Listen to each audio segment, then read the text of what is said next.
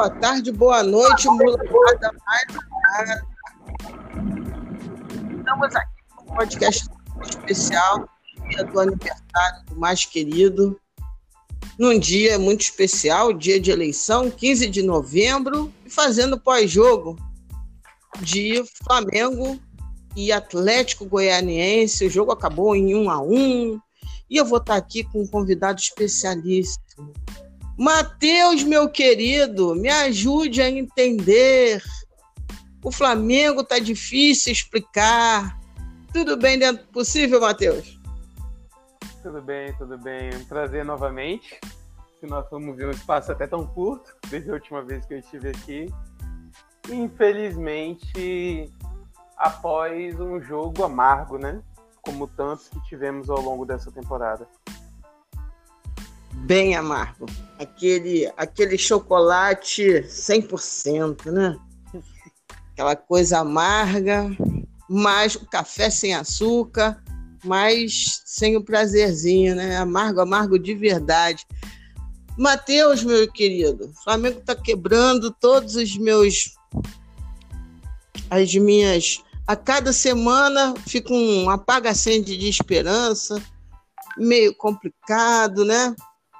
Veio o Flamengo depois daquela derrota para o São Paulo, mas com alguns sinais que, ó, pode ser que agora a gente comece de novo, subir uma escadinha, pereré, aí pega um adversário que está ali, né?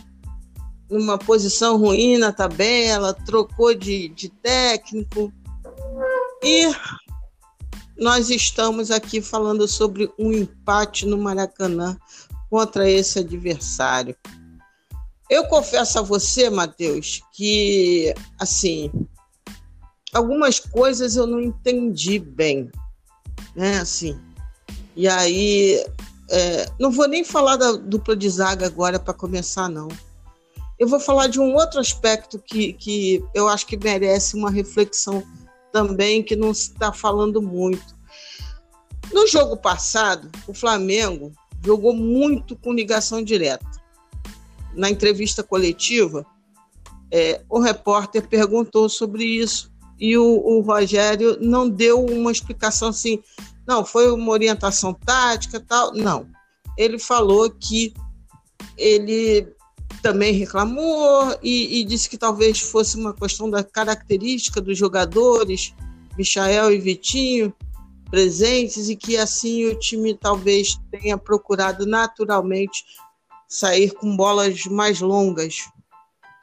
Só que assim, ontem eu achei que o time, afora as questões de defesa que a gente vai abordar, mas que são mais ou menos conhecidas, eu estou começando a ficar preocupada também com o processo de transição, saída de bola, criação de jogadas. Né? É, não é nada tão preocupante, porque assim, a gente está sem de arrascaeta. Mas, mas fiquei meio cabreira, porque eu acho que ontem esse processo de saída de bola, do jeito que foi posto o time, acaba prejudicando, porque a, a saída de bola foi os zagueiros e os laterais, basicamente. Arão já não vinha e ficava Arão e Gerson um pouco mais para o meio, esperando essa transição. Só que a transição ali entre glorioso Gustavo Henrique, Léo Pereira, tal, não, não fluiu. Enfim, essa parte aí me incomodou. O que, que você viu disso? Primeiro, eu creio que é o Flamengo ainda tentando absorver, ou vamos dizer assim, acostumado a fazer o tipo de saída de bola que o Domenech estava tentando desenvolver. Porque se a gente for relembrar, por exemplo, o Flamengo do ano passado ou o Flamengo do começo do ano, o Arão normalmente afundava entre os zagueiros para fazer a saída de bola, né? Em 3-2. Uhum. Que era o Arão no meio, Gustavo Henrique, Léo Pereira abertos e o Gerson e mais um que descia para receber a bola. Então, geralmente, o Flamengo atuava assim. Ou o Arão subia e ficava nesse degrau mais acima, os zagueiros abriam e esse homem entre os zagueiros seria o goleiro, que era o Diego Alves. Agora, o, isso se repetiu também no jogo passado. O Arão pouquíssimas vezes afundou.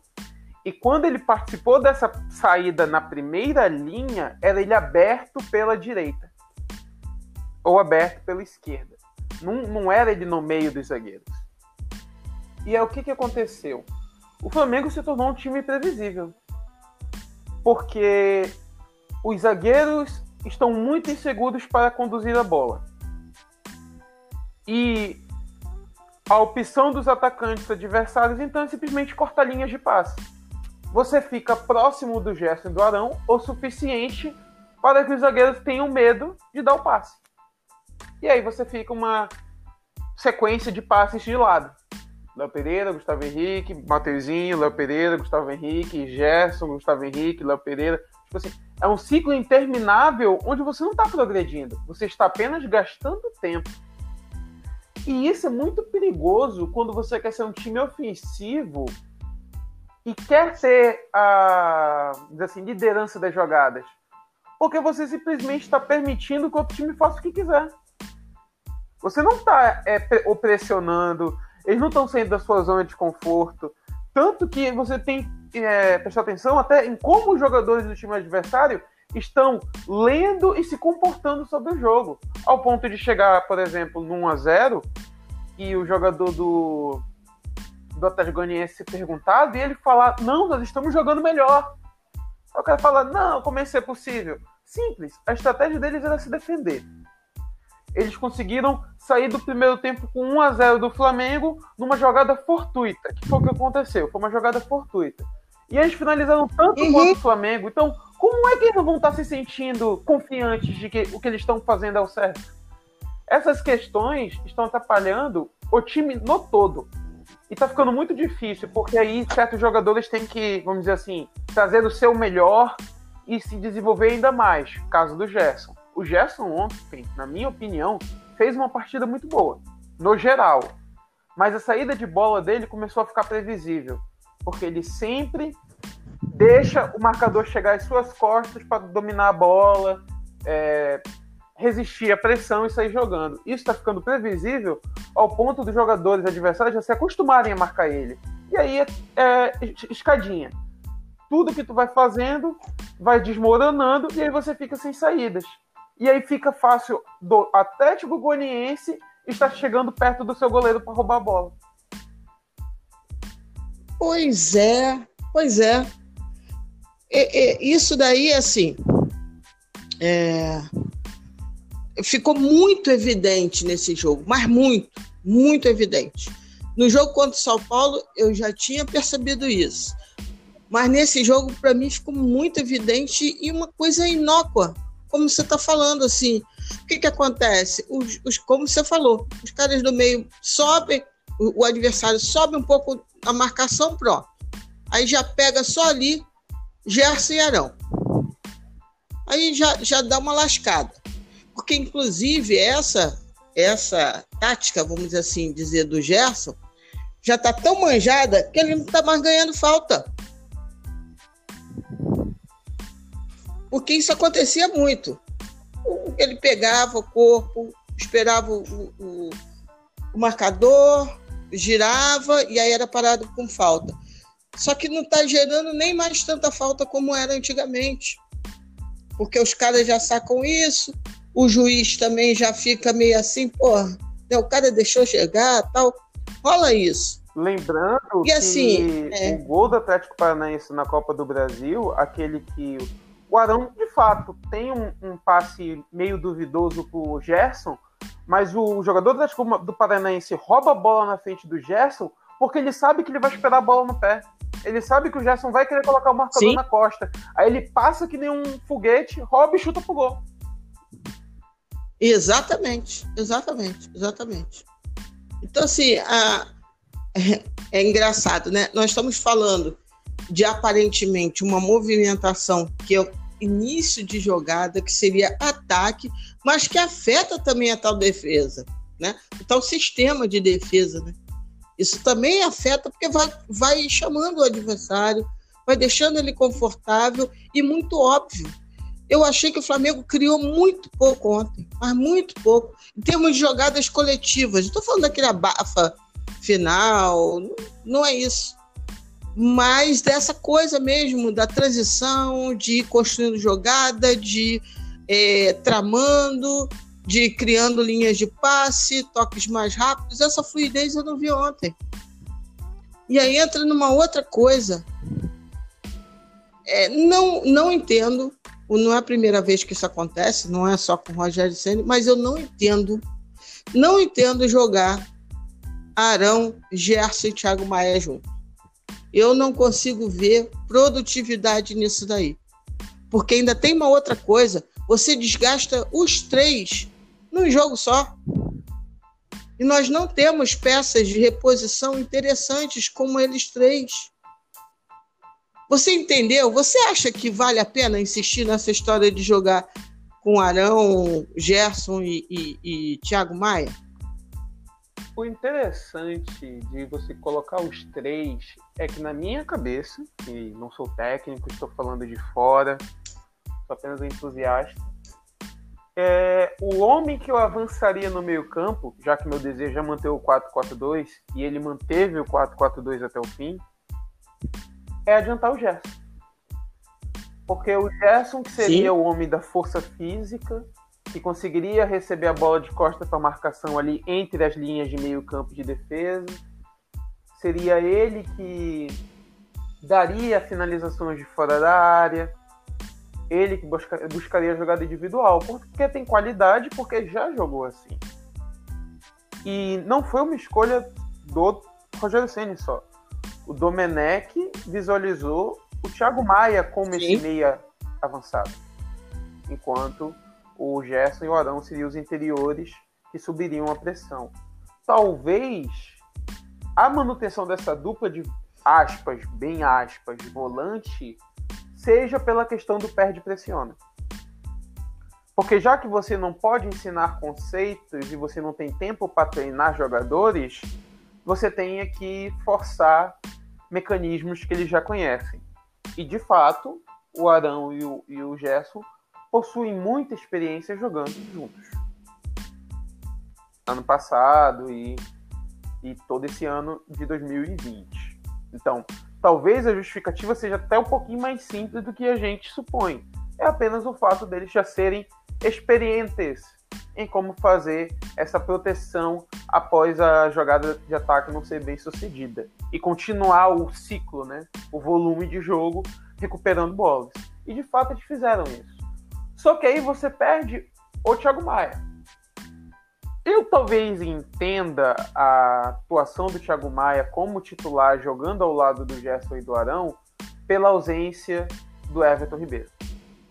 Nós sentimos falta do Everton Ribeiro porque normalmente ao longo de todos esses anos ele foi nosso principal armador.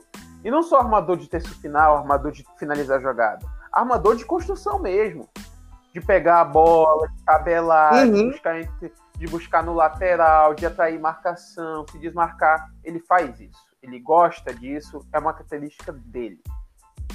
Então aí entra o questionamento.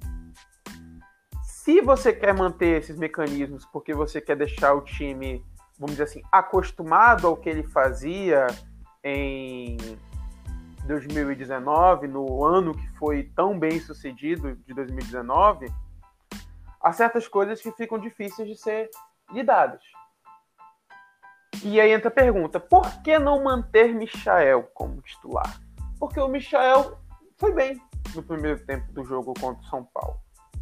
Marcou com muita intensidade, buscou as jogadas individuais, não foi tão bem sucedido nelas, mas foi muito mais inteligente do que normalmente ele já foi em alguns jogos. Então eu entenderia você focar e você se manter agressivo buscando o jogo com ele. Mas a escolha foi um pouquinho mais conservadora.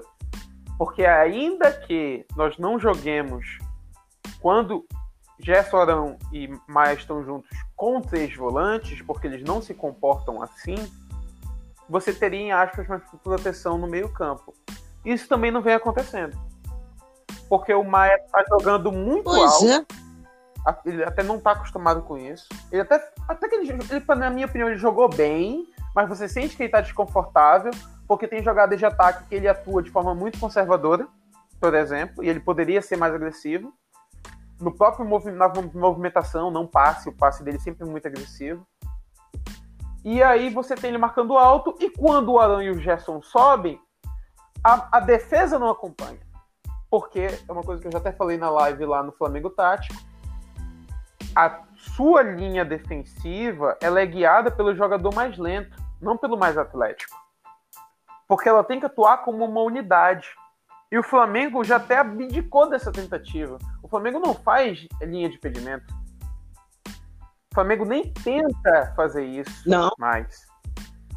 O que me dá muitos questionamentos, porque seria o caminho quando você está jogando com zagueiros lentos. E porque nem se tivesse Tuller e Natan, que são jogadores jovens e rápidos, você deseja que fica correndo para trás.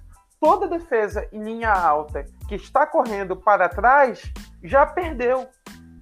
Entendeu? Então, realmente, eu não entendo pela questão Sim. do ser conservador, mesmo após uma partida do Michael que foi boa, então ele deveria merecer mais minutos e ele foi bem na marcação.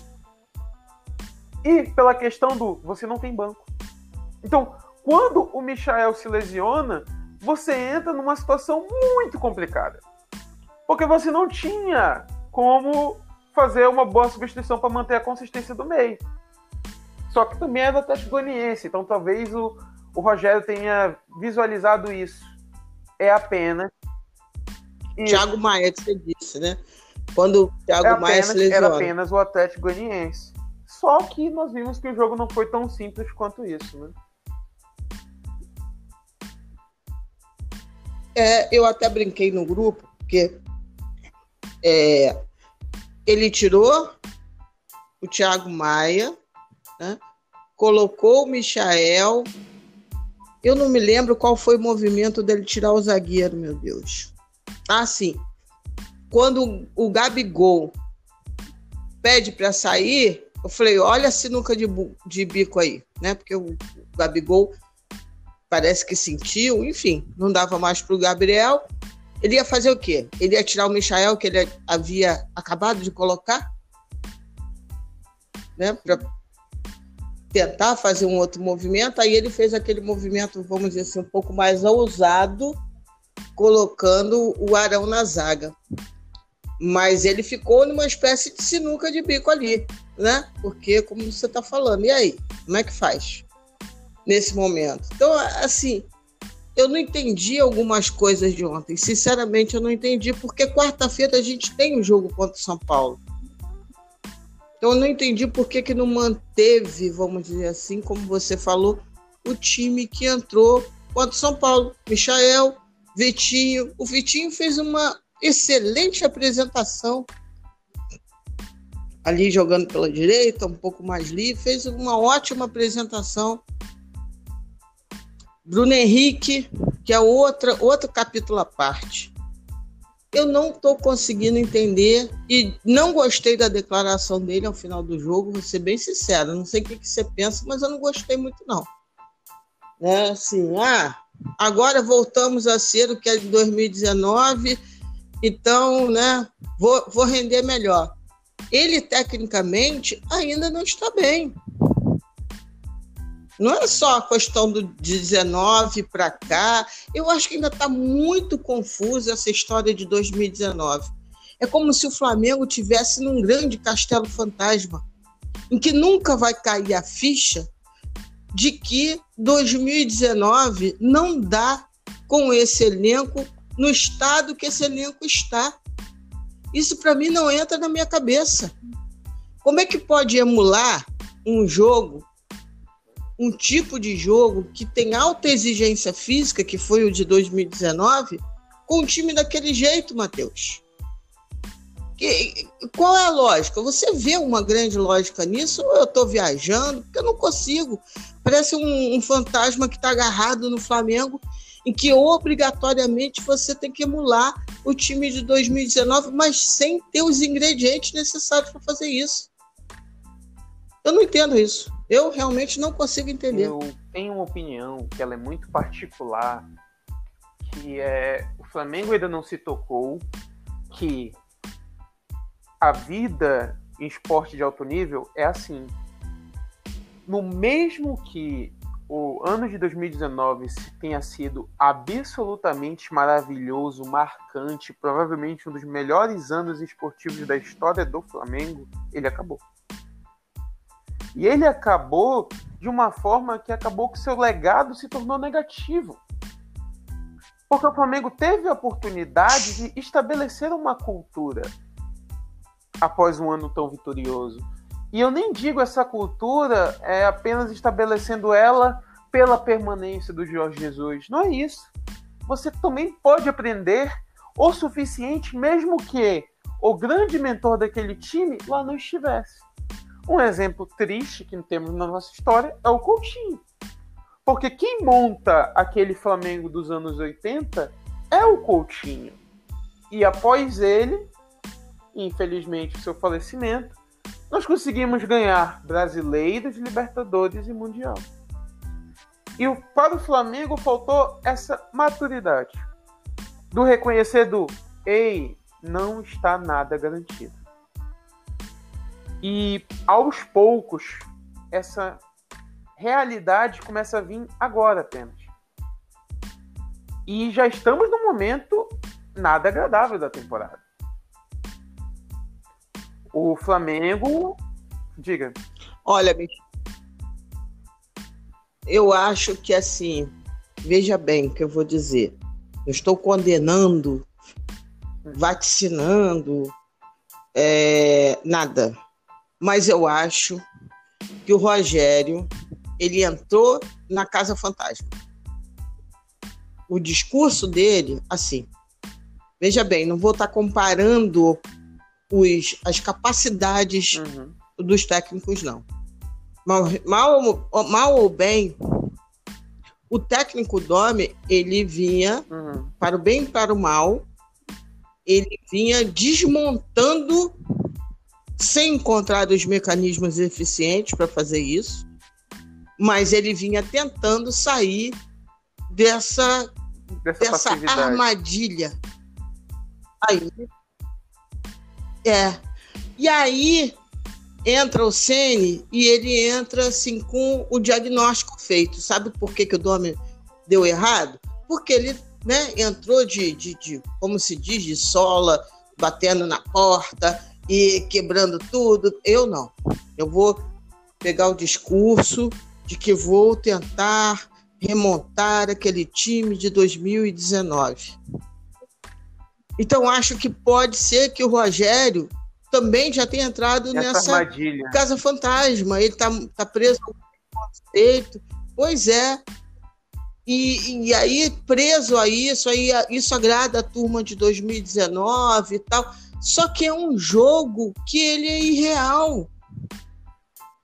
Vamos falar da zaga, como você falou, ou da zaga, ou da linha de defesa, aquela linha autona, linda que a gente fazia que deixava a maior parte joga das jogadas do, do adversário em impedimento, eles tentavam, mas aquilo de fato estava automatizado, né? Teve tempo para treinar isso, foi aprendendo com as porradas. Mari, Rodrigo Caio, Rafinha, Felipe Luiz, olha que lindo. Olha que lindo. Ok. Só que Rafinha não está, Maria não está e Rodrigo Caio, quem também. sabe um dia volte. Eu já não sei mais. É. Então, assim, essa coisa toda, eu acho que tinha que sim pensar no time de 2020.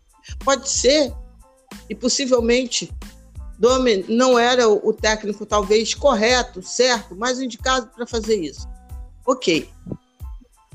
Mas eu acho que o Rogério está caindo na armadilha de que ele acredita que no meio disso tudo ele vai conseguir repetir a receita de um bolo que já foi comido, meu amigo. Aquele bolo a gente já comeu.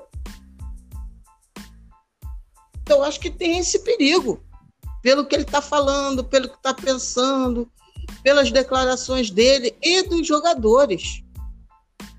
porque o Flamengo é o time de pior preparo físico desse campeonato. Essa é a impressão que eu tenho. Porque eu vejo alguns outros jogos de, dos outros times e o Flamengo parece que ele vai desmontando igual um grande pote de açúcar que né, vai passando o tempo, os jogadores vão suando, eles vão se derretendo dentro do campo. Não tem time, parece que sinta mais ritmo de jogos que o Flamengo, que foi muito sacrificado em relação a outros tantos jogos, é, times. Confesso, né? Reconheço, quer dizer. Porém, é demais. Você acha que tem perigo do Rogério cair nessa armadilha? Bom, primeiro, deu para entender o que eu estou falando? Eu não sei. Eu tô falando igual uma... assim. É um perigo e acaba que o técnico vai correr após aquele ano de 2019. Infelizmente, acaba sendo uma realidade. Não é o que a gente desejava, mas é o que acontece. E aí também entra a questão do vale a pena correr esse risco? Varia. Varia porque o Flamengo ainda tem total capacidade de ser campeão, mesmo jogando de forma irregular, porque tem o talento para.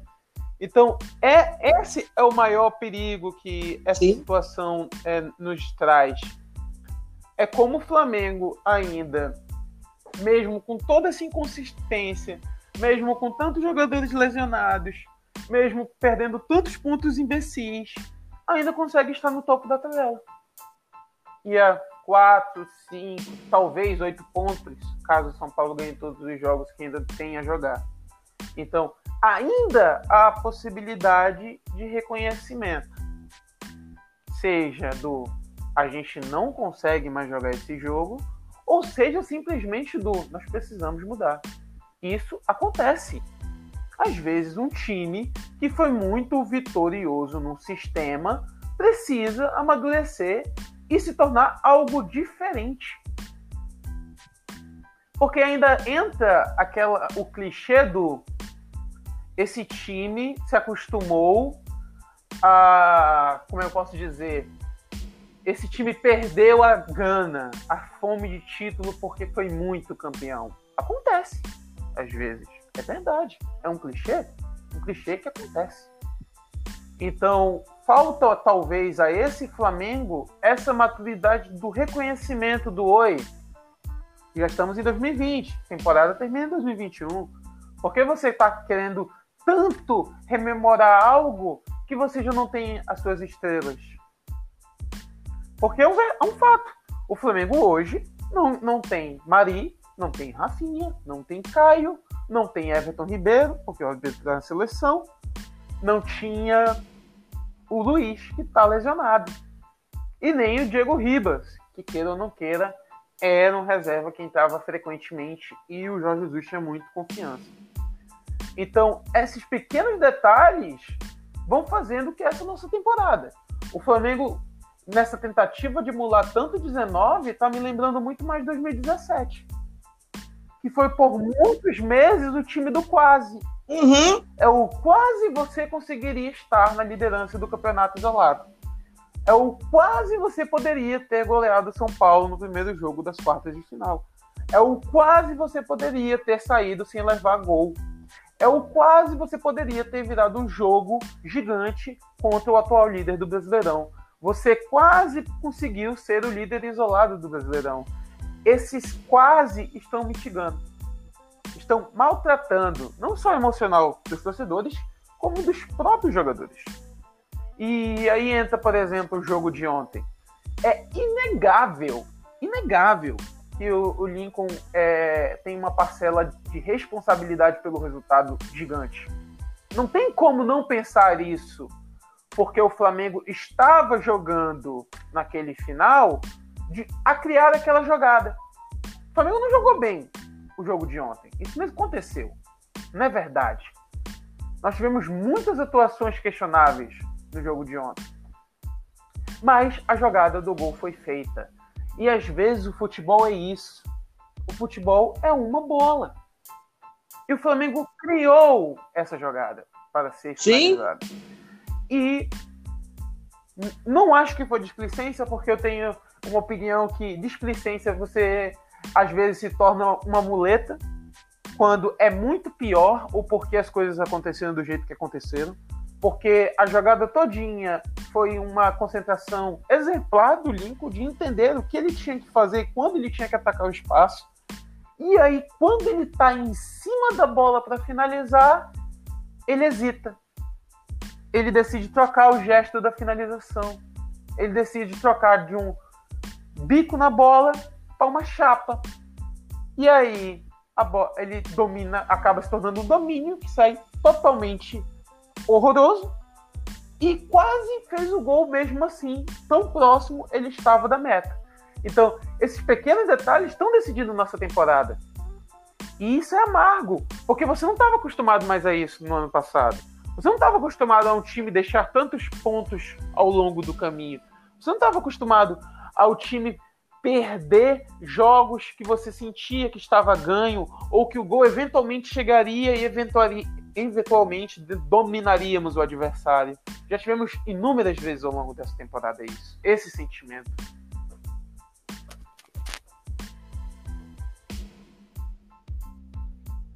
Eu brinco que o gol do, o gol do, do Lincoln era tão fácil que ele quase fez. Como você falou, eu falei num grupo. Ele era tão fácil, tão fácil, que ele deu aquele toque todo, todo esquisito e quase fez. Né? Se, o, se o zagueiro desiste, tinha saído o gol. É porque o zagueiro não desistiu. Né? É, mas senão ia entrar a bola. De tão. tão e, idiota. Assim, pareceu que, a, a, a, própria defesa um do Atlético Goianiense se assustou com o quão ruim ele, em aspas, finalizou. Porque é um choque ali do. Meu Deus, tá valendo?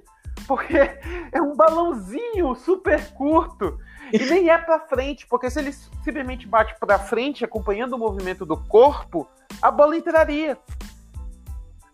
Só que ela vai parar quase na outra trave. Sim. E tem tempo do cara se jogar Sim. nela e interceptar. Então, é aquela sorte do. A, é, aquele caso da a sorte nos abandonou. E a sorte caminhou muito com a gente naquele mês de invencibilidade onde nós tivemos inúmeros erros de posicionamento, erros de coletivo, erros de é, última linha, é, Gustavo Henrique e Léo Pereira se movimentando errado e a gente não era punido. E ganhamos seis jogos e empatamos dois. E aí veio novembro e tudo isso foi desmoronando. Exato, exato. É, ou cerveja, né? Como é que é? Essa coisa do conceito de sorte, de azar, é, ou da falta de sorte. Eu estava vendo antes do jogo, passou na Fox, estava passando uma parte do Glória Eterna. E a parte que eu vi estava basicamente em depoimentos do, do Gajardo e dos jogadores do, do River, né? E o Gajardo falando que, assim, é, eu achei aquilo interessantíssimo. Duas coisas que ele falou que me interessaram. Que às vezes a melhor coisa para a vitória, ou algo nesse sentido, é a derrota. E dos diversos jogos dentro do jogo. Eu tentando simplificar o que ele falou, né? E assim, é, há de se, mesmo nos momentos ruins, porque eles existem dentro dos próprios jogos. Né? O futebol é uma paixão, talvez tão, tão planetária, tão global, porque ele é relativamente simples, mas ao mesmo tempo ele é pulsante como a vida, né? ele é surpreendente como a vida. Ao longo de 90 minutos, você morre, você renasce, você está bem durante 10 minutos, tudo acontece maravilhosamente bem depois, 10 minutos, acontece alguma coisa que seu adversário entende aquele processo, se reergue e, e vai para cima e consegue dar danos para vocês. Então, assim, o, o, Flamengo desse ano, ele, tá, ele fica no meio do caminho das coisas. O Flamengo desse ano, ele é hesitante, ele, ele é, falta confiança, gosta de desculpas. Os jogadores nossos de 2019 também estão acostumados a ter muitas desculpas. né, de algumas coisas. Então, assim, é, tem que definir, tem que parar de hesitar tanto. E, e, e eu torço muito para que o Sene tenha mais certezas do que hesitações. A gente precisa que alguém ali tenha a lucidez necessária de dizer: olha só, esses são os jogadores que nós temos esse ano. Esses, né? Não é o Bruno Henrique de 2019. Que, aliás, vou falar baixinho para ninguém me escutar. Ano sim, ano não, não é uma coisa inédita na carreira do Bruno Henrique. Ele é um grandíssimo jogador, sensacional. Mas não é inédito ele não fazer um ano tão mágico quanto foi ano passado. Ano passado, o que, que, que ele fez não está escrito em nenhum almanaque.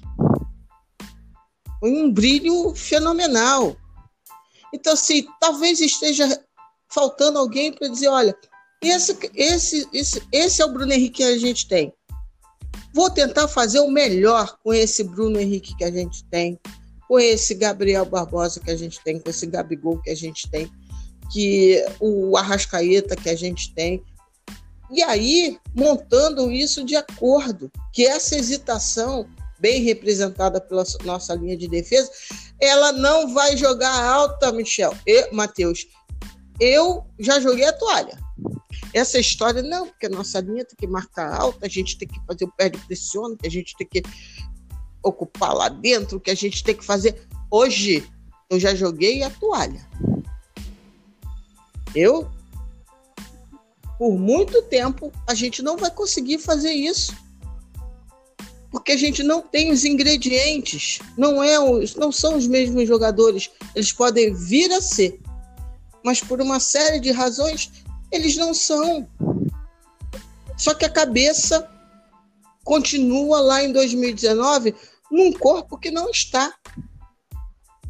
Eu acho que entender esses nuances, ter essa humildade que o Gajardo falava, é, eu acho que está faltando um pouco. A quem está lá, inclusive, também, né? que é o próprio Rogério Senna agora, enfim. É, isso não quer dizer, pelo amor de Deus, para Rogério, nada, nada disso. Mas eu estou é, ainda tentando entender qual é o Flamengo que o Rogério quer. Porque o Flamengo também não é o Fortaleza. Né? Assim, concordo com tudo que você falou, e é isso. E eu acho que a verdade é, o próprio Rogério, ele não tem uma ideia concreta do que esse time pode se tornar como dele sendo comandante. Porque o que ele está envisionando agora, nesse exato momento, é fazer com que os jogadores se, estejam confortáveis para competir. É isso. Porque tentar retornar mecanismos de 2019, mesmo que não aplicáveis aos jogadores da linha de defesa que temos agora, é uma tentativa de manter o time, em aspas, clicando em pelo menos alguns setores que ele eventualmente não conseguiria mexer. Só que, não, não culpa dele, nós estamos no momento da, da temporada decisiva. Por quê? Porque o Flamengo, assim como todos os times pós-pandemia, principalmente os brasileiros, precisa de receita, precisa de renda. E o Flamengo não pode abdicar da Copa do Brasil. Porque no próprio planejamento antes da pandemia, o Flamengo se via para se manter equilibrado financeiramente que deveria chegar na final da Copa do Brasil. E ser campeão brasileiro e chegar em semifinal de Libertadores. Era esse o planejamento. A partir do momento que você não mostra uma capacidade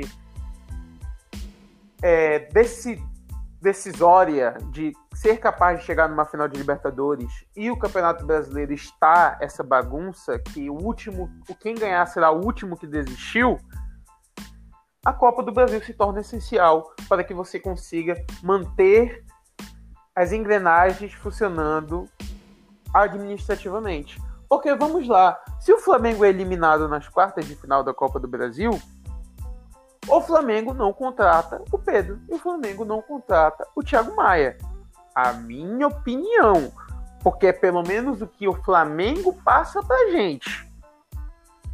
Só que nós sabemos que muito que acontece lá dentro é política. E é uma política que eles se concentraram ao longo do ano inteiro. Então, essa situação chega a ser muito complicada, e eu até coloquei isso no Twitter ontem. Se eventualmente nós não conseguirmos, através da bagunça que foi essa temporada, não conseguirmos títulos e a diretoria decidir que deve cortar a cabeça do Rogério para dar uma resposta à torcida, eu ficarei envergonhado. Porque novamente é você escondendo o sol com a peneira. E novamente mostra pela milésima vez que você não teve planejamento, que o Jorge Jesus caiu no seu colo. E aí vieram os dois títulos. Porque o time não só é mal montado, porque se você for olhar, o nosso time, ele não é o elenco não é talhado para marcação alta. Você não tem jogadores atléticos, fortes e com grande estamina no nosso elenco. Você não tem isso. Mas você se acostumou a jogar desse jeito. Porque a marcação alta, ela também pode ser usada como um sistema defensivo para poupar jogadores que não têm capacidade de correr campo e ser físicos. Exemplo, Arrascaeta, se lesiona demais. Everton Ribeiro, muito leve o Gabigol, que se ficar correndo, fazendo perseguições muito longas, se cansa rapidamente. O Luiz, que é um jogador com muita idade, Rafinha, etc. Mas todas as engrenagens tinham que clicar para que aquele time funcionasse. Funcionou. Ajuda também o fato que daqueles jogadores, a maioria era top 5 da posição nacionalmente. Isso ajuda um monte. Porque mesmo você tendo uma linha defensiva lenta, que era lenta, o único jogador rápido ali é do Caio, você ainda era capaz de levar pouquíssimos contra-ataques, porque você era muito mais inteligente do que o time adversário. Então, esses pequenos detalhes decidem uma temporada. E o Flamengo se mostra, a meu ver, sem direção. E eu duvido que o Rogério Ceni terá a capacidade de decidir o que é melhor para o time. E quando eu digo melhor, é talvez melhor tendo que contestar certos mantras do ano passado sem treino. Eu não vejo ele sendo capaz disso. Porque há um limite do quanto você mostrar vídeo e você conversar com jogadores irá alterar o resultado e o desempenho do seu time. Há um limite aí. Você tem que consertar erros, você tem que ajustar gestos, você tem que educar e orientar. E não há tempo para isso. E aí você entra em, de, em certos declínios individuais que, em parte, é controlável por você e, em parte, é imprevisível. O que é controlável pelo Flamengo? O condicionamento físico dos atletas. É da responsabilidade do Flamengo e da comissão técnica e de todos os profissionais que lá estejam que o time esteja tinindo. Que os jogadores que voltem do departamento médico não se lesionem dois jogos depois.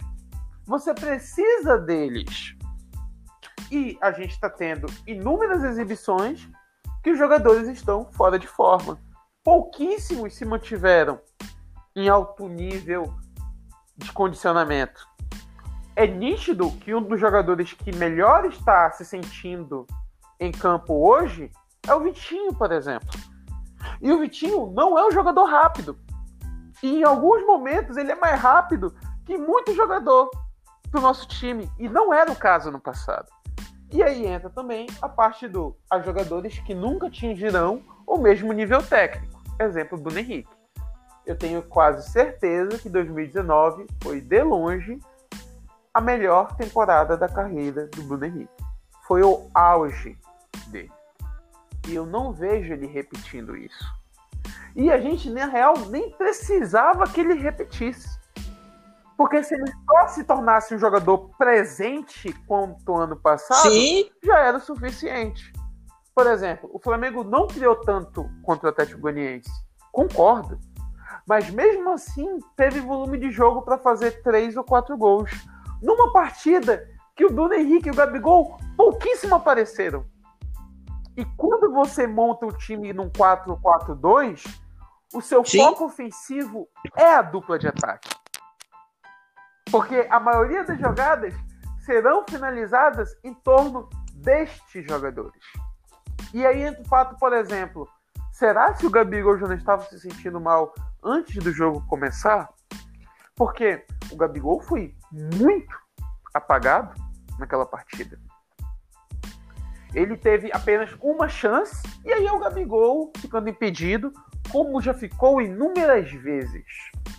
O Gabigol não é um jogador de um gol, uma bola. Ele é um jogador de volume. Ele faz três, perde três. Não. Ele faz dois, perde um. Ele faz um, perde quatro. Esse é o Gabigol. No auge do Flamengo do ano passado, naquela sequência de oito, sete vitórias, ele fez um gol, dois gols por partida. Foi monstruoso. Por quê? Porque o Flamengo não parava de criar volume de jogo. Não parava de criar oportunidade. E ele é um monstro habitando no caos. Porque o, o Gabigol ele participa pouquíssimo de associações. O Gabigol ele não é um jogador que você fala, cara, nosso ataque não tá funcionando, o Everton Ribeiro tá mal, o Arrascaeta tá sumido, que é uma coisa que acontece muito com o Arrascaeta. Ele não está no jogo e do nada ele aparece e faz uma jogada. Lance do gol do perdido do Lincoln. E aí você fala, então vamos jogar a bola no Gabigol, que o Gabigol vai fazer a gente entrar no jogo. Não é característica dele, é característica do Pedro. De ser o cara que toma decisões e o cara que ganha duelos entre defensores. O Gabigol não. Ele aproveita os espaços que o time atrai quando rompe a defesa. E aí ele faz aquele, aquele caminhão de gols. Então, esses detalhes são o que dividem o Flamengo de 2019 para o Flamengo de 2020. É a má preparação física, é a má preparação mental e a falta de foco sobre o que queremos ser para mantermos uma hegemonia, que não é o caso. Dinastias de futebol não são feitas em uma temporada. Dinastias no esporte não são uma temporada. Porque chegar no topo é muito difícil. Se manter lá é ainda pior.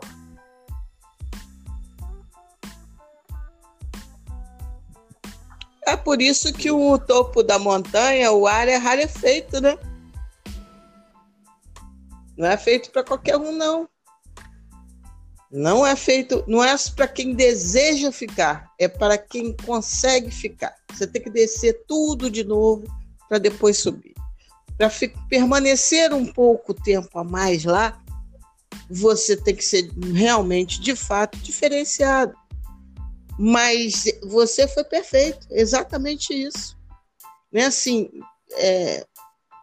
o Flamengo não está com a cabeça esse ano os jogadores não, tá com a cabeça, não estão com a cabeça porque eles, de fato, a meu ver, e pode ser que a ficha caia amanhã, mas eles ainda estão ali em cima daquele trio elétrico, na Candelária, com aquela multidão e dizendo: tá vendo? Se a gente jogar sempre assim, é, nós vamos conseguir tudo de novo.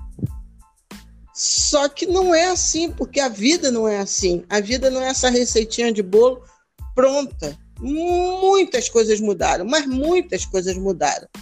E é interessante que elas não mudaram há um ano atrás, não. Isso ainda é mais louco, né?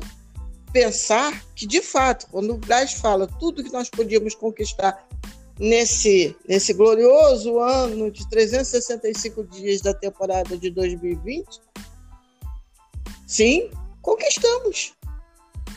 Para eles, é, eu acho que foi rápido demais se deparar com é, acordar e não ser o dia da marmota.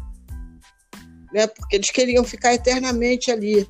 naquela, mas não foi, não foi. E eles têm que entender isso. E o técnico tem que entender isso. Entender essas as precariedades que o time tem, porque tem. Quem pode responder por isso? Não sei. A precariedade física do Flamengo é tamanha que eu não consigo explicar. Tudo bem que o ápice físico de um time que pretende disputar tudo não vai ser no, em outubro. Mas desse jeito nós não teremos nada para disputar em fevereiro, Braz. E isso ainda até num. Tá demais da conta. Uma fala do Everton Ribeiro é após é assim, aquele é 5x1 contra o Corinthians, que foi ilusório. Aquele 5x1 foi ilusório. Porque foi uma das melhores partidas do Flamengo na temporada e uma partida onde todos os individuais brilharam. E não é o comum dessa temporada. E aí entra a fala final do Everton Ribeiro que ele fala: Nós queremos ganhar tudo. Beleza, filhão. Vocês não estão mostrando isso em campo. Porque a inconsistência de desempenho tá aí para quem quiser se dar o trabalho de simplesmente observar o time. O Flamengo não consegue manter uma sequência de 5 e 6 jogos jogando bem. O Flamengo teve sequência de vitórias, mas muita vitória foi decidida pela imprevisibilidade que é o futebol.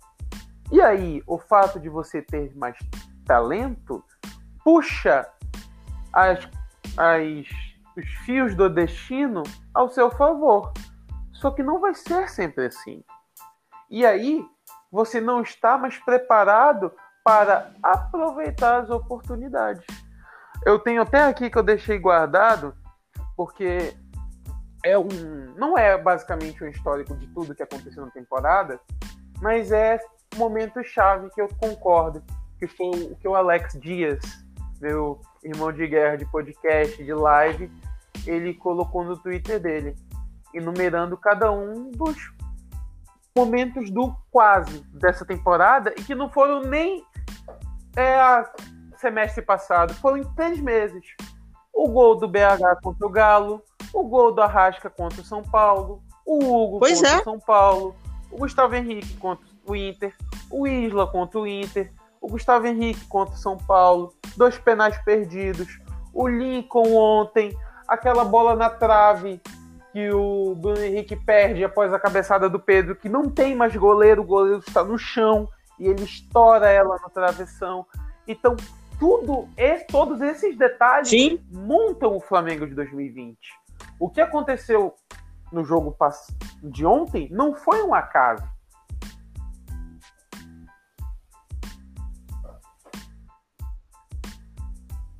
Não. E o que me impressiona, Matheus, é que assim, obviamente, você vai ver variações. Ok, você faz um jogo como aquele contra o Corinthians, que foi um jogo muito bom, muito interessante. É... Aí o outro jogo, você joga como se você fosse o Madureira. No outro, você joga um jogo ótimo. Assim, você pode ter sequências boas. O, o, Flamengo teve uma mini, vamos dizer assim, uma mini sequenciazinha, mini, em que eu achei que ali estava começando a tomar um rumo, porque eu tenho anotações de, de, Só falta eu completar, acho que os três últimos jogos, os quatro últimos jogos. Mas eu tenho anotação da, da, da sequência toda da, dessa retomada de temporada, que foi contra o Barcelona lá, né? depois do desastre lá do, do, do jogo contra o Independente, até o jogo contra o Vasco, nós tivemos uma sequência até de performance razoável, nada estrondoso, não, mas razoável, vamos dizer assim. Aí eu falei, bom, né, tá dentro do contexto, ainda tem muito jogador fora, aí você vê aquela coisa, você vê, tá tudo mais ou menos explicadinho. Né? Nós jogamos com muitas reservas contra o Júnior Barranquilla e foi um, um, jogo que sem maiores problemas, tal. Aí de repente você perdeu um dos motores, aí você vai caindo, caindo e aí o avião vai desmontando essa essa coisa toda, eu, eu digo que perdeu a Rascaeta foi, foi terrível para gente, porque o, o Rascaeta, num determinado momento, é como se ele fosse o elo perdido entre 2019 e 2020. Meio que simbologicamente, né? Ele conseguiu recuperar uma forma, abraçou levar o time quando o time estava muito desfalcado, ele era o, o, o, vamos dizer assim, a reserva técnica da excelência, daquilo que nos diferenciava em relação ao resto da humanidade de 2019. Mas perdemos também a Rascaeta. Aí a coisa foi degringolando. Contra o São Paulo, nós fizemos um, um, um jogo que você, que você classificaria como? Ruim, péssimo, mal, bom. O jogo como é que se fosse, fosse uma palavra? Como é que você classificaria? Se eu tivesse Isso. que descrever o, o resultado o 2 a 1 um do Hugo.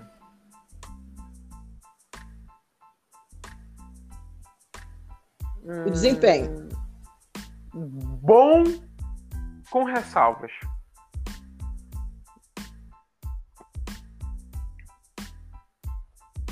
Tá. Aí agora passa para esse jogo é... de ontem. Insuficiente.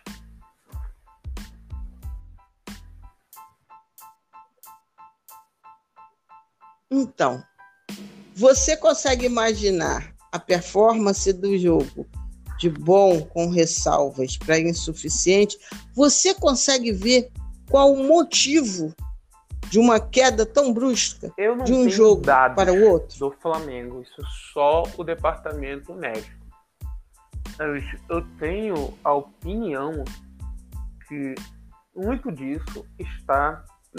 O emocional a gente já debateu inúmeras vezes. Eu acho que a gente não precisa se focar tanto nisso, porque, né? Já falamos de números. Mas eu vou bater nessa Sim. tecla de novo. O Flamengo não consegue se manter inteiro os 90 minutos. a gente, tipo assim, há trechos. Não consegue, pois é. Que você fala, ok, esse é o time. E do nada, as coisas vão caindo. Por quê? Porque você não consegue manter. E aí você começa a dar o momento do jogo pro adversário. Por exemplo, o Flamengo começou muito bem o jogo de ontem. Tava em cima, tava mordendo, tava tentando.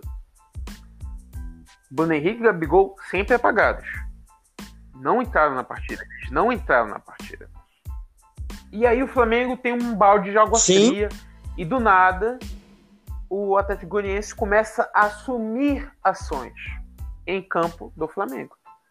E começa a me irritar porque o Flamengo tem uma, um, uma falha conceitual nas suas próprias linhas.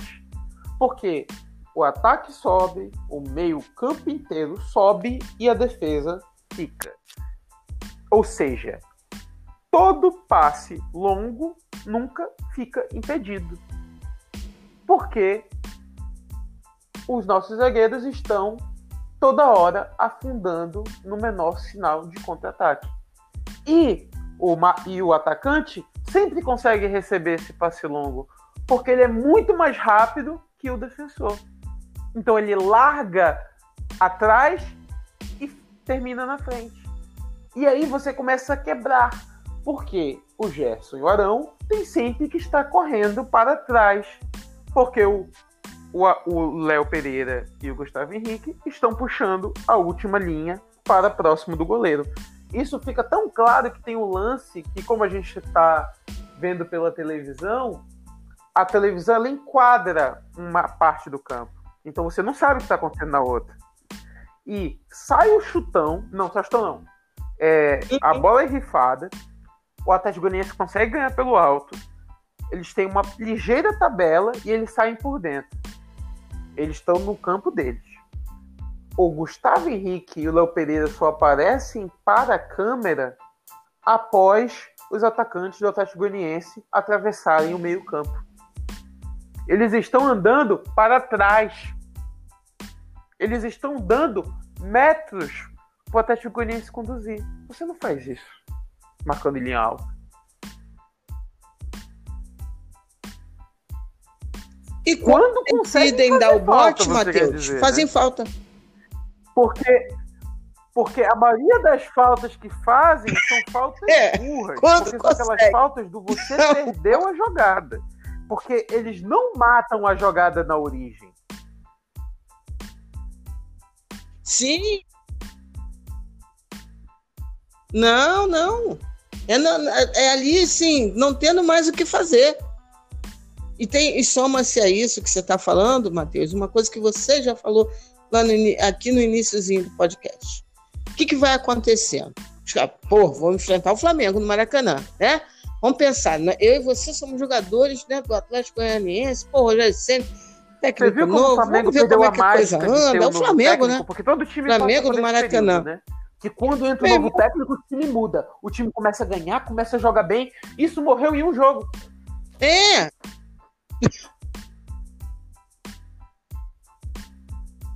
Opa! Aí o que, que acontece? Ontem, assim, aconteceu como normalmente. Aí, prim, né, os primeiros minutos, o time tenta tal.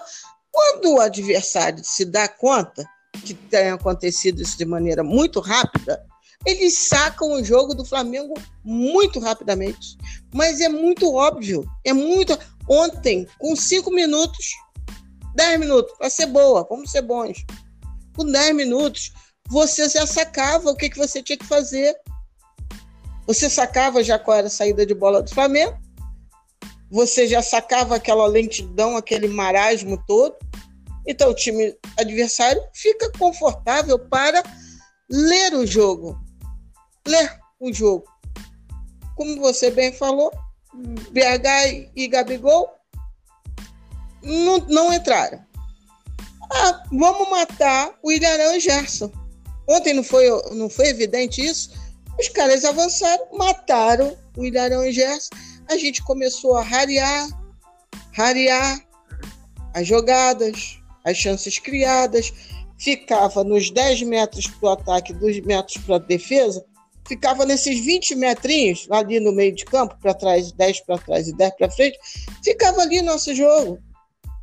Aí quando conseguia abrir para o Vitinho, aí o Vitinho ainda tentava alguma coisa ali na esquerda.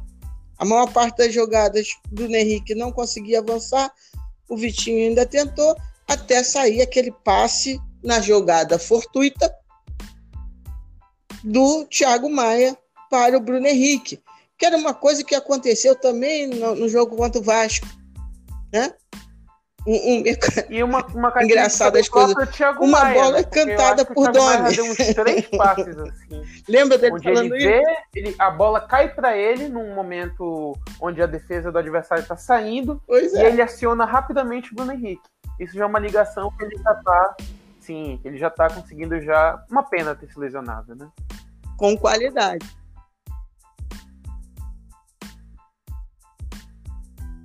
Uma pena. Aliás, outra coisa que eu quero a sua opinião. Ok, Tiago Maia fez errado. Ok. Mas também uma outra coisa que eu não entendo. Eu aqui na televisão estava xingando o Thiago Maia. Porque claramente ele não ele se tornou um, um, jogador desconfortável no jogo. E eu xingando, falando, porra, pra que, que o cara fica assim? Desconfortável, mancando, com movimentos travados. Você não acha que né, num determinado momento é o jogador que tem que falar, meu filho, mas você não está. Você tá, você quer estar, mas você não está. Então eu vou te tirar. Precisou chegar até aquele limite, que por acaso foi depois do passe errado dele, aí começa a jogada do gol dos caras, aí ele, aí ele cai no chão. Síndrome Porra, não entendi isso aí, não. Ainda não entendi, não, Matheus. Misturada com o complexo de herói porque isso aconteceu na Copa do Brasil de 2018. No segundo jogo contra o Corinthians, onde o Diego Alves se machuca, e era nítido que ele se machucou, e ele resolve não sair.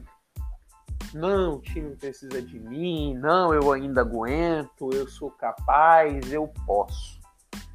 Veio o fortuito ataque do Corinthians, o Cuejá erra na defesa, a bola sobra pro, pro Pedrinho na ponta, ele puxa para dentro e chuta no gol. E uma leve quicada acaba com o Diego Alves, porque o músculo fisga e ele não consegue pular na bola no tempo necessário. E a gente está eliminado por um gol. Isso aconteceu de novo ontem. E foi literalmente na mesma jogada. Que o Thiago Maia está saindo, o Flamengo roubou a bola, o Flamengo está saindo de frente.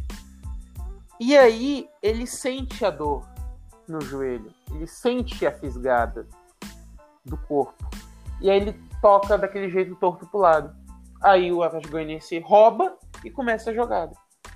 E lembrando, nessa jogada do gol, não estava mais o Gustavo Henrique em campo. Só que não importa. Não importa.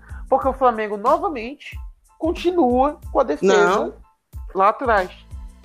Então, a todo tempo do atacante do Atlético Goianiense conduzir, driblar o Léo Pereira, e aí, quando ele puxa para dentro e ele perde a bola, acontece, infelizmente, a falha também do Natan de não acompanhar a jogada o mais perto possível. Ele nem toma conhecimento que o outro, o outro atacante ataca a costa dele.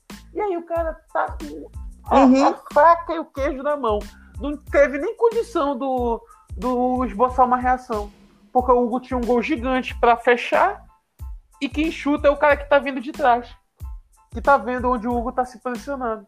Então, essa série de erros, e não são de agora com o Rogério Ceni, são erros que vêm com o Jorge Jesus na volta da pandemia e foram acentuados pela zaga estar num momento de grande insegurança, pelos mecanismos que o Domenech tentou destruir para recomeçar e pelo Rogério Ceni simplesmente não ter tempo para decidir o que é aproveitável ou não.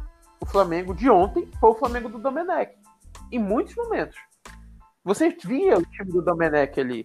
E não tinha muito o que fazer, porque os jogadores estavam literalmente fazendo o que eles Exatamente. não treinados para. Ah, o, o, o Rogério treinou aquele dia que teve vídeo e tal, daí treinando seda de bola.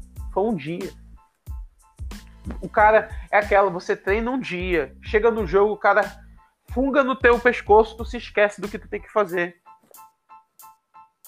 E isso sofre, o time sofre.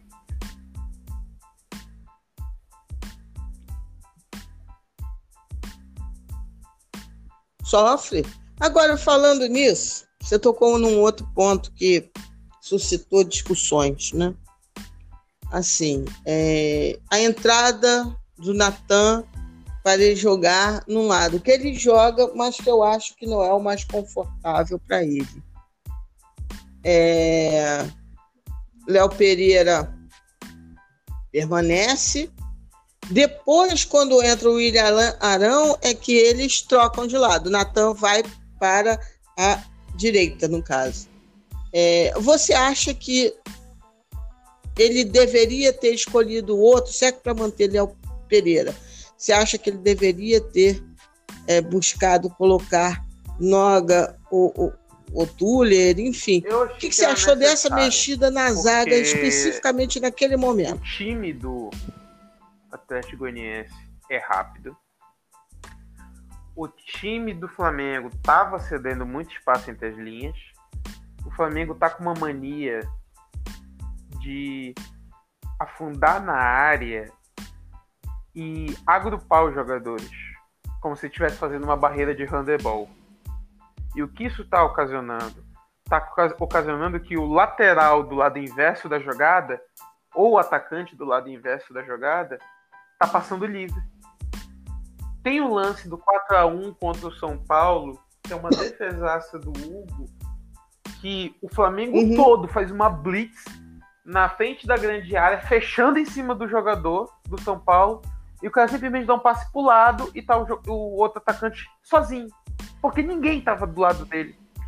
Isso se repete no jogo contra o São Paulo na Copa do Brasil. Sim. Isso se repete contra o Atlético Goianiense. Isso se repete ontem naquele lance que o. Não sei se você lembra. Que o Hugo tenta pegar a bola e a bola passa entre ele e o Léo Pereira.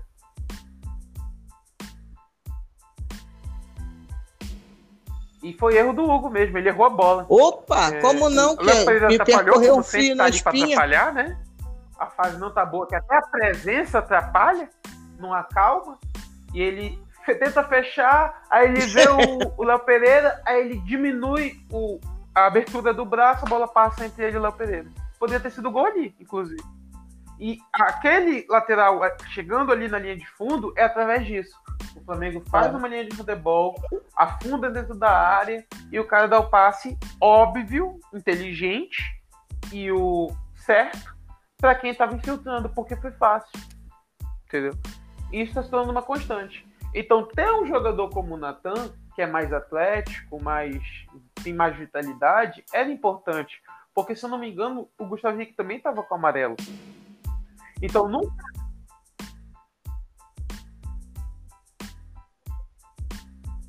Não, não. A questão nem foi a substituição em si, não.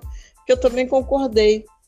A questão é, tendo essa situação, que para mim era absolutamente cabível. Eu tenho opinião. Mas era o Natan, o Natan invertido, naquela situação. É invertido porque eu sei que o veterano é o que tem que jogar no lado deficitário. Opa, peraí. Tá conseguindo me ouvir melhor? Matheus, a tua voz está tá um pouquinho longe agora.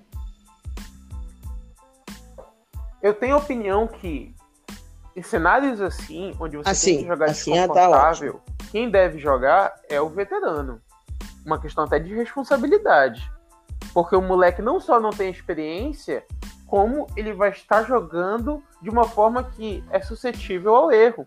Então, o que você faz? Você resguarda enquanto companheiro de time.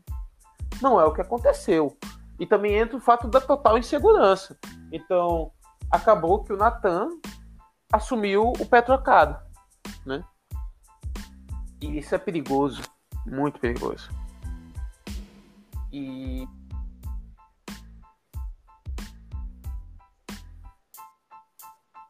Pois é, eu não gostei disso. Não é a questão nem da substituição do Gustavo Henrique que eu entendi. Agora, o tal do pé trocado, por que colocar o Natan? Um desses é, devaneios da vida. Que... Devaneios. Eu entendo, devaneios. Eu entendo e eu respeito imaginar... que o técnico que acabou de chegar, que não tem sequer duas semanas, tem o direito de testar. Mesmo que esteja num momento muito decisivo da temporada. Porque não tem jeito. Porque se ele não for testar, ele é obrigado a seguir o que o técnico anterior estava fazendo. E o que o nosso técnico anterior estava fazendo? Usando o Gustavo Henrique e Léo Pereira. Então ele acaba seguindo o histórico do ano, porque o Jorge Jesus também estava usando ambos. O Flamengo nem sabia quem era Natan, apenas quem acompanhava a base. Ninguém sabia quem era Noga, apenas quem acompanhava a base. Então, não tinha como, você tem que ter esse direito de ver o que os seus titulares, em aspas, são capazes ou incapazes. Só que já tinha que ter acontecido essa troca com o, o Domenech. Salário, contrato caro, não vai te garantir vitórias. Não importa se o Gustavo Henrique ganha 600 mil somado salário e luvas o adversário está literalmente dando zero importância para isso. Você tem que jogar com quem é melhor. E hoje a sua dupla de zaga deveria ser Natan e Tuller. Porque o Tuller e o Natan têm não só muito mais confiança no momento para sair jogando, como eles são capazes de jogar em linha alta, se o objetivo, ou vamos dizer assim, você permite que a defesa vá ter que ficar correndo para trás, é muito melhor correr com eles do que com dois zagueiros lentos. E o Tuller, que eu tanto critico por ser pesado, é, mito, grosseiro, que ele é grosso em certos momentos, em dividida, em até passe, chutões, ele tem a confiança de conduzir quando o ataque permite ele. Quando fecha uma linha de passe, o Tuller fala simplesmente: Ok, eu vou conduzir, você me der espaço. E ele tem a confiança para, após conduzir, dar o passe longo. Que é uma coisa que o Gustavo Henrique e o Léo Pereira estão totalmente destruídos. toda vez que o Léo Pereira avança metros no campo com a bola dominada, ele termina devolvendo ela para o time adversário, num passe curto. É impressionante a eficiência dele nisso. Então, já deveria ter sido feito isso com o Domenech. Você já tinha que ter pois é. parado é. de usar ambos juntos, é. ou até não entrar em campo com ambos. Após as duas boas partidas do Tuller, já tinha que ter sido abdicado. Não foi feito. E isso pode ser um fator determinante para sermos punidos ao ponto de entrarmos em dezembro ou meio de dezembro e não termos mais o que competir.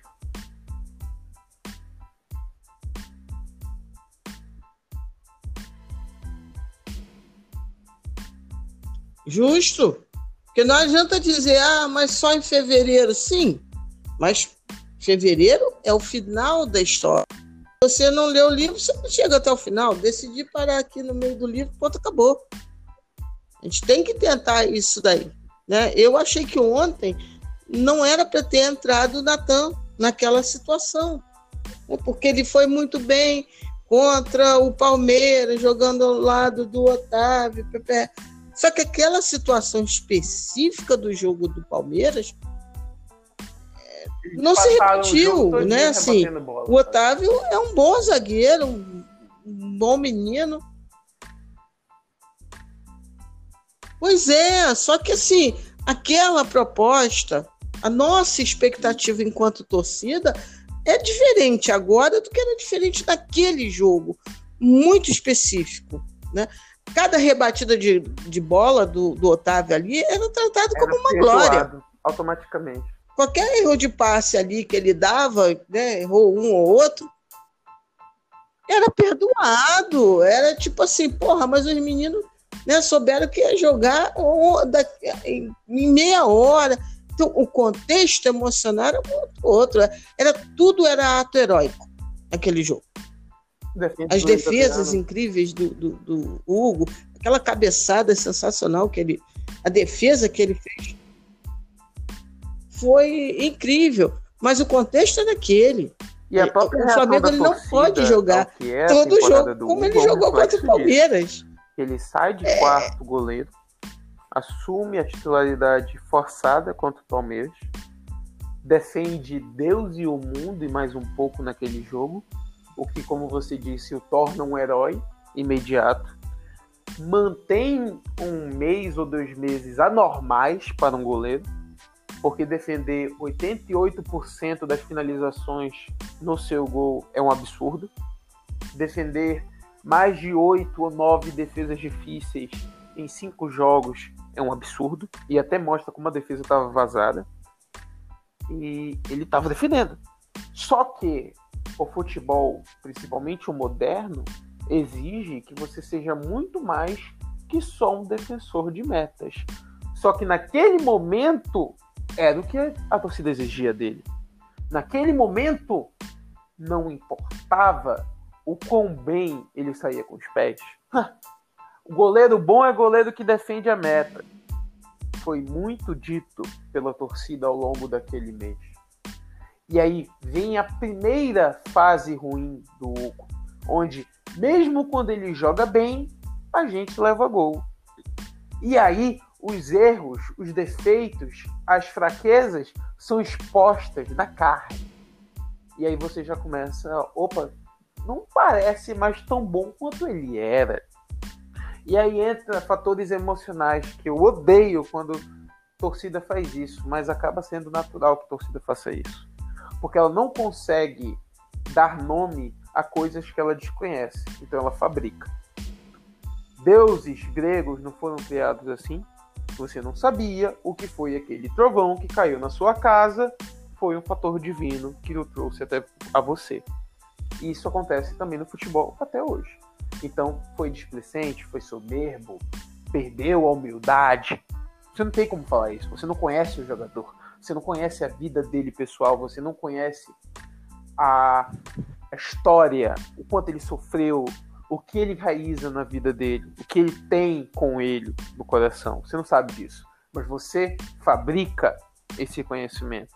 Porque você precisa justificar o que você viu em campo e acaba que tá aí. Eu, eu dou, se se essa fase continuar, e eu acho que não vai, porque provavelmente a tendência é que o Diego Alves volte a ser titular, e eu espero que a gente engate uma boa sequência.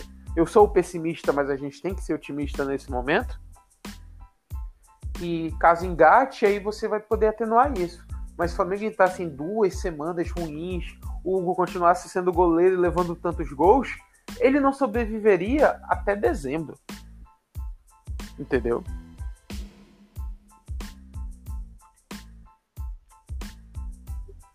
Eu não tenho dúvida.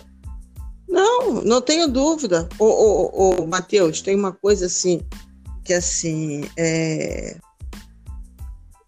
eu usei uma expressão que assim, te, teve, teve uma pessoa que me mandou até um zap é, falando que, pô, mas o cara, a entrevista dele demonstrou que é, ele estava soberbo. É, é interessante, porque as leituras são particulares, né? Eu vou dar a interpretação que eu quero, né? Não estou nem recriminando essa interpretação que foi dada por uma pessoa. Eu, por exemplo, vi a mesma entrevista e não vi aquilo como uma soberba, né? Eu vi como uma pessoa que né, reconheceu que falhou, mas que não quer se deixar abater, é, achando, acreditando na retórica ou no discurso de que ele é um merda. Né? Usar só uma expressão simbólica, né? Ele errou, né? mas ele sabe que tem ali um potencial. Isso é soberba? Para alguns é. Para outros, nem tanto. Né? Aconteceu alguma coisa, ele teve um processo de tomada de decisão equivocado. Por soberba? Não sei. Talvez. Talvez uma autoconfiança que a própria torcida impingiu a ele. Porque muita gente, depois dos jogos espetaculares foi, é, do Hugo, Diego falou assim: tá não precisamos dinheiro, de Diego Alves. De foi ou não foi?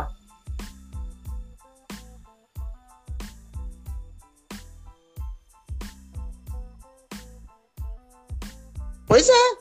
Isso não pode ter também inflado o ego do, do, eu tô falando assim, é dessas coisas de que às vezes a própria torcida infla o que você fala, né? O ego. Você pode ser do, do, estupidamente agressivo e incompreensivo, só que a partir de amanhã você pode Isso. simplesmente se derroter de amores pelo jogador e ninguém vai lembrar do que você falou anteriormente.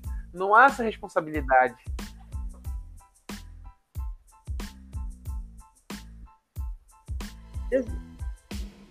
Exato, né? Mas a cabeça do jogador, ele pode ter realmente pensado: olha, eu vou reinar agora para o Flamengo por muitos anos, daqui a um, dois anos no máximo, eu vou ser vendido para o Real Madrid é, e ser o goleiro da seleção brasileira. O futuro está traçado porque foi isso mais ou menos que causou, né? Tá vendo como a torcida conhece mais do que os caras? Porque a torcida já dizia que o melhor goleiro do Flamengo é o Neneca. Criou-se uma onda, culminou com a história do carro. Cara, foi uma coisa muito louca que aconteceu com o Hugo em poucas semanas, né? Em poucas semanas, pouquíssimas semanas. Então, assim, isso tudo faz com que as coisas ganhem uma amplitude, porque o, o, o Olimpo ele também tem seus anjos caídos, né?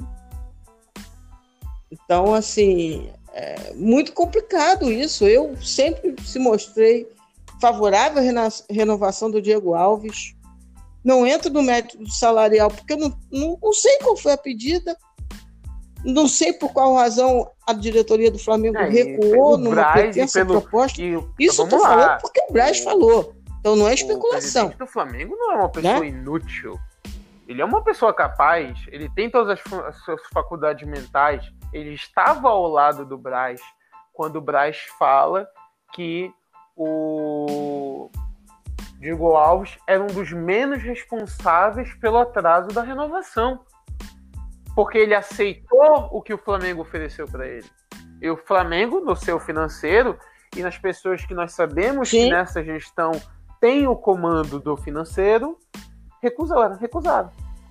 Então, se o profissional, um membro extremamente importante da diretoria, que lidera e administra o departamento de futebol diz tal coisa, não tem como agora a gente pegar e falar: não, não, o Flamengo não renovou porque é o Diego Alves que está forçando. Não tem como mais.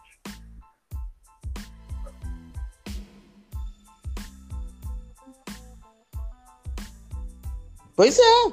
E outra coisa, né? O Spindle sempre tão elogiado, né? De, de, de fazer negociações justo numa renovação. Ele faz uma proposta, uma contraproposta salarial, né? Porque o Diego pediu, o Flamengo deu uma, uma resposta, né? Ficaram nesse vai e vem, chegaram a um termo. Quer dizer que o único cara em todo o departamento de futebol que aconteceu isso foi com o Diego Alves. Em todos o, o, o Spindle né, pegou o orçamento, falou: ah, eu ainda tenho 300 balas para gastar, vou gastar no Diego Alves. Ah, não, você fez sem consultar sentido. o financeiro. É uma história irreal, né? Vamos, vamos, vamos e venhamos. Não, não faz sentido. E aí, qual foi o peso das boas atuações do Hugo nessa história? Né? Porque também tem isso. Não sei. Será que o membro da diretoria falou assim: não, olha só, dois anos pagando esse cara e a gente tem Hugo ali? Não, no máximo um ano e ver se dá uma baixada aí nessa bola, porque daqui a pouco o moleque, a torcida já tá falando que é o moleque. Ele não vai ficar no banco ganhando isso tudo. Então, será que não teve isso? E, na verdade, Hugo precisa ainda de muita coisa. Ele tem grande futuro, ele é excelente goleiro. Muita gente fala, por exemplo, do Júlio César. É, o Júlio César chorou muito agora no Flamengo. Você, agora não sei se você lembra. Foram, né? Deve ser novinho. Mas nem tudo foram mar de rosas para o Júlio César no Flamengo, não. Sim, sim. Mas você lembra? Já chorou, já ficou ah, triste, já foi muito esculhambado. É assim, é já fez cagadas bizonhas, mas por falta de, de, de sorte. Flamengo, a gente basicamente chutou ele para Inter de Milão.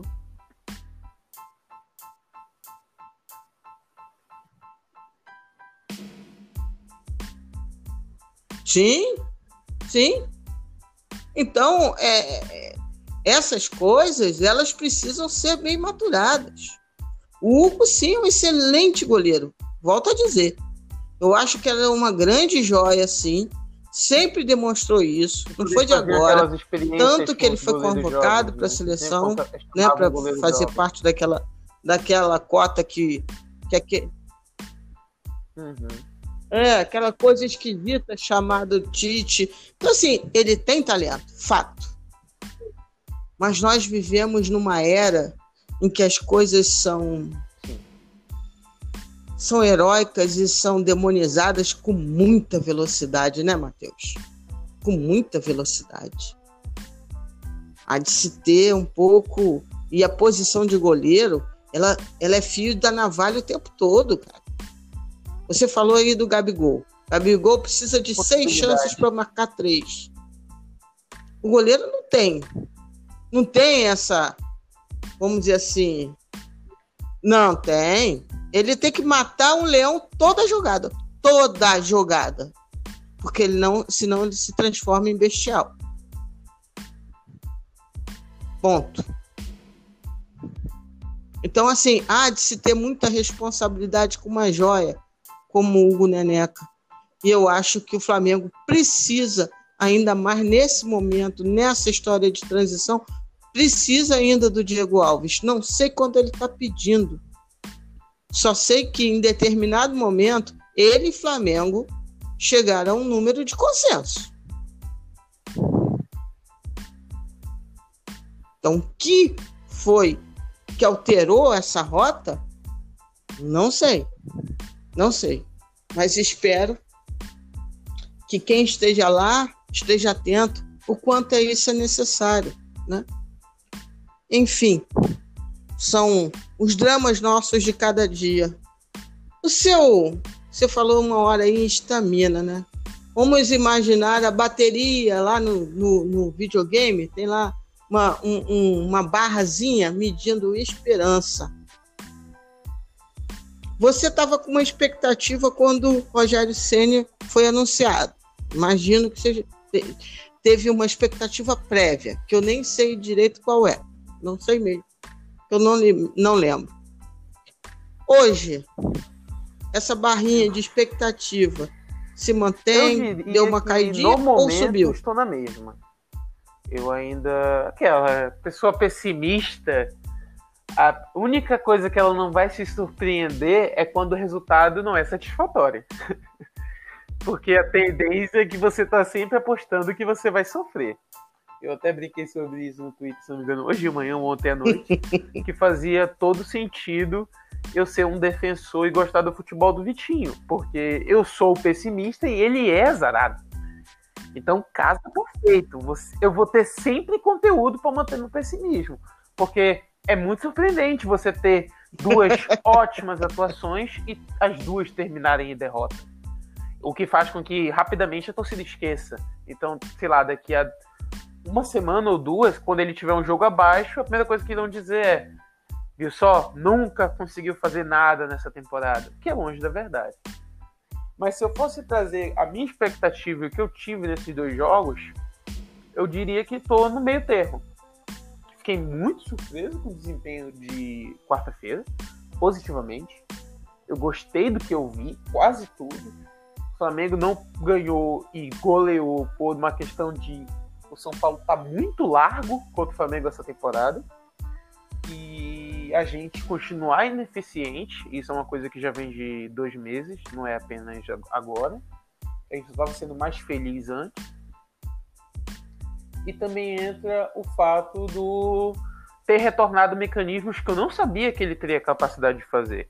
Porque até esse retornar ao jogo do ano passado é perigoso. Porque se você não tiver capacidade de reacionar a memória afetiva dos jogadores com aquele sistema, você perdeu pior ainda. Porque se torna uma galhofa. Você se torna um arremedo do que aqueles jogadores sabiam fazer. E não foi o caso, o Flamengo jogou bem. Só que aí você pega o jogo de ontem, um time cansado, um time que não teve capacidade de manter o seu, a sua ideia de jogo por 25 minutos ou algo assim. Entendeu? Um time que nitidamente não estava num bom momento. E aí você tem o, o, o resultado insatisfatório, o gol previsível. Tudo isso abala, tudo isso tem responsabilidade, tudo isso tem impacto no que foi aquela partida, né? Então, eu honestamente olho a situação e eu penso, ok, eu não esperava um jogo tão bom quarta-feira, recebi essa partida. Eu esperava uma vitória recompensadora e boa sábado, não obtive. Então, no momento, eu tô 50-50. Eu não esperava milagres e eu esperava evolução. Curiosamente, eu tive uma evolução no primeiro jogo e no segundo, a questão física pesou demais. Eu acho que a questão física realmente tornou muito difícil você repetir a atuação de quarta-feira. E aí nós vamos ver o que acontece na próxima, nessa quarta, porque é outro jogo de mata-mata, outro jogo de grande intensidade, porque não tem como não ser, né?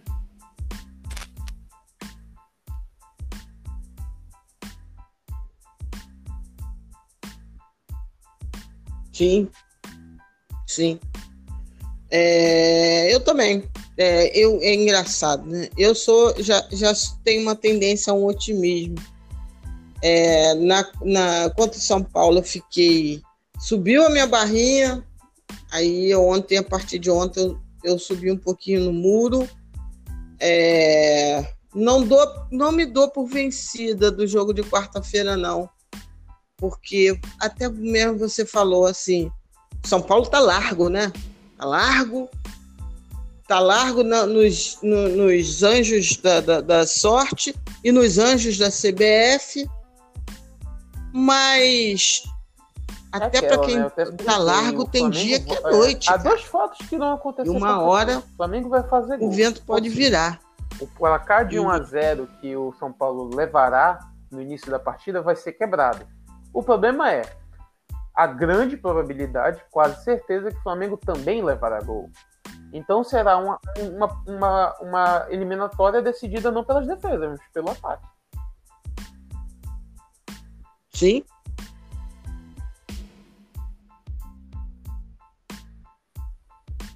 Sim.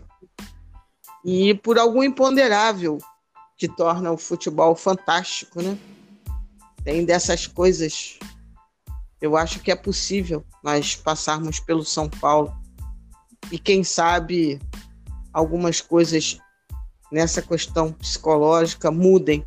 O que não vai mudar, porque mais cair também não tem como, é o péssimo estado físico do Flamengo. Em uma semana, isso eu já desisti. Não muda. Vamos ver daqui para frente, porque parece que o Rogério Ceni também reclamou do estado físico dos jogadores, assim como o Domenech tinha é, reclamado.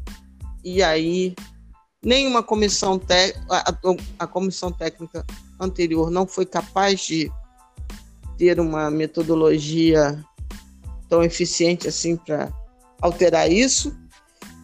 Espero que essa tenha, né? Espero que essa tenha. Porque o estado de precariedade física dos, dos nossos jogadores realmente é uma coisa que nem a pandemia talvez explique. Vamos ver. Porque, como eu falei, é o pior time que eu vejo em termos físicos. Pode botar qualquer time que eu for ver, o time mais morto que eu vou ver em termos de desgaste, no final das contas, vai ser o Flamengo. Outros até os caras se desmontam no fim do jogo, você vê três, quatro corpos espalhados pelo chão. É engraçado isso. O jogador do Flamengo, não. Você não vê corpos espalhados pelo chão ao fim do jogo. Pode reparar nisso que eu estou falando. Em vários jogos. Acabou o jogo, você vê dois jogadores ali jogados do time, no outro time você vê dois. Aí você vê. Não. O time do Flamengo vai se deteriorando, vai se acabando. Aí o juiz apito final, eles vão lá para o vestiário. Tem alguma coisa ali que de sintonia física que eu não, não consigo entender muito, não. Matheus, meu amigo, até a próxima. Até a próxima, que também vai ser rapidinho, que né, eu vou te figigar sempre. Ótimo papo novamente. Falamos de jogo, falamos de cabeça. Coisa muito boa bater papo com você. É, muito isso, obrigado, né? muito honrada novamente. Tenha uma você ótima semana e o microfone é seu. Me chamar quando desejar. É um prazer conversar com o Flamengo com você. E é algo que amamos e nós tivemos ao longo da nossa trajetória enquanto torcedores, enquanto apaixonados por futebol e Flamengo, não foi essa maravilha. Então, estar acostumado com situações não tão felizes não é incomum, é apenas decepcionante. Principalmente quando você tem um elenco dessa qualidade, você vem de uma temporada tão marcante positivamente quanto foi a de 2019. Mas também faz parte da vida esses altos e baixos. E a questão é sempre o quão capaz você é de dar a volta por cima. Esse time ainda tem essa oportunidade. Nós ainda estamos vivos em todas as competições. E mesmo que sejamos eliminados contra o São Paulo, ainda estaremos nas duas melhores competições, ou maiores competições da temporada. Então, isso é decisivo. É o quanto se é capaz de ser determinante para uma temporada como essa. O Flamengo tem totais condições de, de ser campeão, de tudo inclusive, mas a mentalidade, a a, vamos dizer assim, o que o Flamengo fará nessa temporada tem que mudar. não dá para ficar nesse marasmo, não tem como manter essa passividade. Então é isso. Obrigado a todos que ouvirão isso. É um trabalho fenomenal da Lilian aqui. Eu tenho prazer. Eu já acompanhava o podcast e, e sou extremamente feliz de fazer parte e de estar aqui conversando com ela e falando de coisas que gosto e com uma pessoa que eu gosto. Então, obrigado a todos e saudações rubro-negras.